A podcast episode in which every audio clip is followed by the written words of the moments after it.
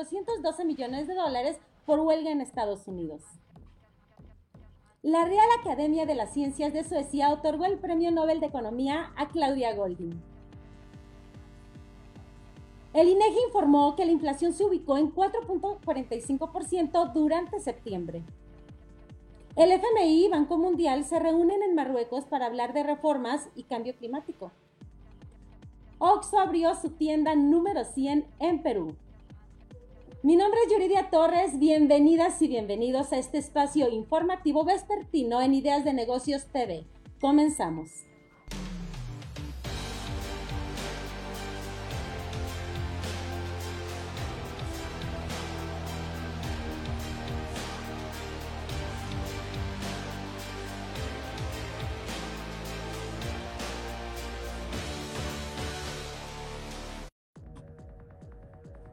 La industria de autopartes de México estima que la producción local registra un golpe de 412 millones de dólares luego de cuatro semanas de huelgas en plantas automotrices en Estados Unidos como Ford y General Motors, dijo la Industria Nacional de Autopartes, la principal asociación del sector local.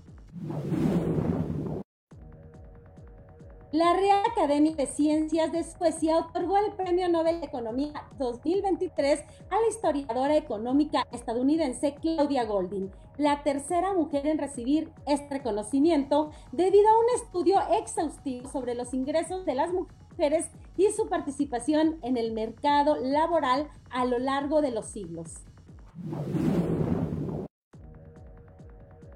La inflación en México tuvo un ligero incremento durante la segunda quincena de septiembre al ubicarse en 4.45%, ligeramente por encima del 4.44% reportado a la primera quincena del mes. Esto significa que el indicador económico continuó en desaceleración y acercándose a un objetivo del Banco de México de 3 más o menos un punto porcentual. Luego de medio siglo de sus últimos encuentros anuales en el continente africano, el Banco Mundial y el Fondo Monetario Internacional se reúnen a partir de hoy en Marrakech, Marruecos, para hablar de reformas y de financiación contra el cambio climático. La edición, que en un principio estaba prevista en 2021, se aplazó en dos ocasiones a causa de la, de la pandemia por COVID-19. La cadena de tiendas de conveniencia abrió su tienda número 100 en Perú con el nuevo local ubicado en La Molina. La firma dijo que ha diseñado una oferta de valor con precios competitivos y un servicio de calidad acorde con las necesidades y demandas cotidianas que han identificado en los mercados donde tiene presencia. Con esto llegamos al final de este espacio informativo. Se despide de ustedes Yuridia Torres. Que tengan un bonito día y hasta la próxima.